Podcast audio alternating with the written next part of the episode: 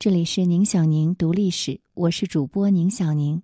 今天的节目，我们来了解黑天鹅事件。文章来源：明白知识。我们的世界存在着太多的黑天鹅事件，那这些我们认为几乎不可能发生的事情，却会颠覆我们整个生活乃至整个世界。比如，今年蔓延全球的疫情就是一个黑天鹅事件。如今已经是二零二零年的最后一个季度了，疫情仍在全球肆虐。从理论上说，全球化时代病毒的全球传播会成为可能，但是这种事件出现的概率到底有多大呢？只能说很小很小，但它就是那样突然发生了。而在发生之前，又没有人能预测它会在某年某月发生。这就是黑天鹅事件的两个重要特点：第一个是发生概率极小；第二是完全无法预测。同时，黑天鹅事件还有第三个特点，就是一旦发生，影响极大，且一时无法应对。也正像今年的疫情。生命与经济的重创，整个人类都要在漫长的斗争中，才能逐渐摆脱掉这场灾难。在世界范围内，我们所熟知的黑天鹅事件还有很多，比如九幺幺恐怖袭击、第二次世界大战的爆发、美国次贷危机引起的全球金融危机等等。这些事件全都具备黑天鹅事件的三个特征。而我们人类只能突如其来的承受着这些事件带来的灾难。那么，为什么要用黑天鹅来命名这类事件呢？这个原因还要从古代欧洲说起，因为在古代欧洲，所有的天鹅都是白色的。最晚在古罗马时代，欧洲人就已经形成了有关天鹅的认知，他们认为。世界上只有白色天鹅，没有黑天鹅。古罗马诗人尤维纳利斯有一句诗是这样写的：“世所罕见之鸟，宛如黑天鹅。”在古代欧洲，黑天鹅已经成了不可能、不存在的代名词，也就成了欧洲人的日常用语和写作用语。那么，这么坚定的认知呢，一直持续了上千年之久。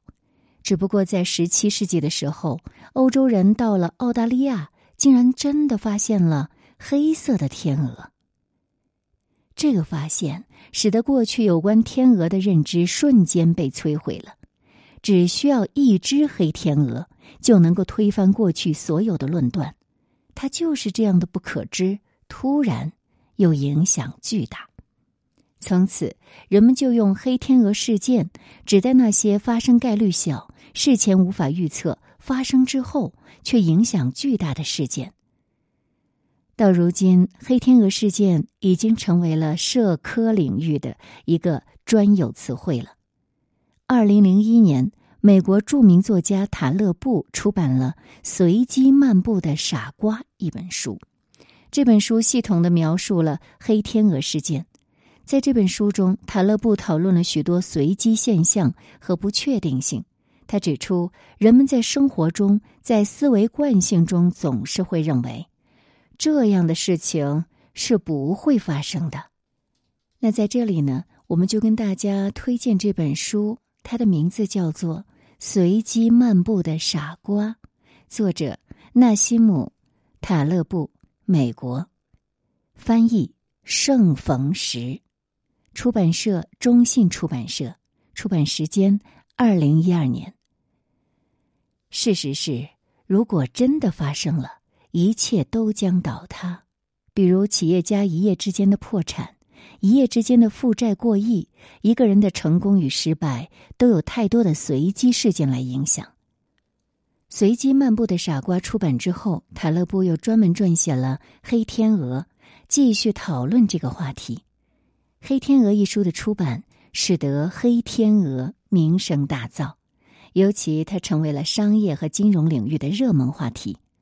其实这本书的副标题呢，叫做《如何应对不可知的未来》。然而事实却是，黑天鹅事件本来就无法预测，无法事先做应对，那么事后的解释也无助于改变黑天鹅事件。黑天鹅事件发生后，人们做出所谓那些后见之明式的解释，只是出于人类追求确定性的天性而已。既然如此，我们拿黑天鹅事件就真的没有办法了吗？也不必如此悲观。当我们面对无时不在、无处不在的黑天鹅现象，只要能够发现和承认人类自身认知的局限性，并且意识到预测行为的局限性，就已经在应对未知方面迈出了一大步了。况且，黑天鹅事件的理论还能够带给我们很多正面的价值与启示，比如改变我们认为这样的事不会发生的思维方式。利用细心的研究去抓住生活中的小概率事件来获得成功，尤其是在充满不确定性的资本市场中，黑天鹅理论带给我们的机遇与警醒都应该被重视。这里是宁小宁读历史，接下来的时间我们来了解令狐冲被逐事件。文章来源李宜楚，李宜楚是一个公众号。岳不群刚刚入华山派时，五岳剑派与魔教年年征战不休。华山派那时爆出了一大波高手，俨然有单挑魔教的实力。魔教有的放矢，先后两次攻打华山，执行斩首行动。第一次，十大长老偷袭华山，没有占到任何便宜，铩羽而归。第二次更惨，被华山派困在山洞里。全军覆没，华山派的声望自此达到顶点。但月满则亏，华山派随后出现了一次大内斗，气宗与剑宗的殊死决斗。除了风清扬之外，剑宗高手死伤殆尽，气宗也是元气大伤。年轻的气宗弟子岳不群死里逃生。胸口却留下一道狭长的伤疤，以及心头永远不说与人知的京剧。令狐冲出场时，能打的高手就剩下一个半：岳不群和岳夫人。华山派的实力退化到五岳垫底，跟青城派一个水准。五岳剑派自此进入嵩山时代，左冷禅、狼子野心。一心想合并五岳剑派，光天化日之下屠了衡山派，离间分化了泰山派，暗杀了衡山派掌门。而针对岳不群，左盟主的打法是扶持反对派，在野的程不忧、风不平等剑宗遗老，然后期望从内部瓦解华山。嵩山派咄咄逼人，按照岳夫人的说法。跟他们干，就算真的不胜，大伙儿轰轰烈烈的剧斗一场，将性命送在嵩山也就是了。而岳不群绝不认同岳夫人的观点，说这样的死法虽然壮烈，但极为不值。是的，一个成熟的人绝不会为一个理想轰轰烈烈的死去，反而会为了一个理想卑微忍辱的活着。说理想也好，说野心也罢，同一个意思，只不过呢是最终能否达到目标的分别。成王败寇，岳不群深知此节，但举目望去，大弟子轻浮浪荡，岳夫人一腔血勇，其他弟子难堪大用，身边一个能依靠的人都没有，华山派的前途和命运就只能靠自己了。这种感觉让他既生为不安，又暗自骄傲。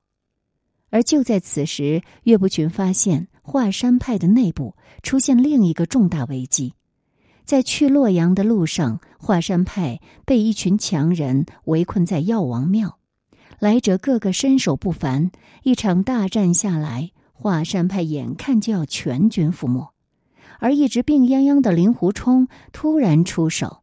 只一剑就刺瞎所有敌人的眼睛，让岳不群胆寒的是，自己以为肱骨的大弟子用的居然是剑宗的武功。三十年前那场内斗，剑光如蛇，妖娆辛辣，气宗弟子们麦秸般倒下，惨剧历历在目。这依然是他心头噩梦。但他睁大双眼，惊恐的发现自己养大的那个冲儿，似乎变得越来越陌生了。再仔细想想，许多细节都昭示着令狐冲已经与他渐行渐远。从小抉择到大是非，令狐冲每次都坐歪了屁股，站到了岳不群的对立面。岳不群让令狐冲杀田伯光，令狐冲不忍心，假装重伤之余两腿无力，左膝一屈，长剑插入自己左边的小腿。令狐冲的苦肉计，岳不群自然是一眼就识破。再往后，五霸岗上，令狐冲与众多妖魔邪道称兄道弟。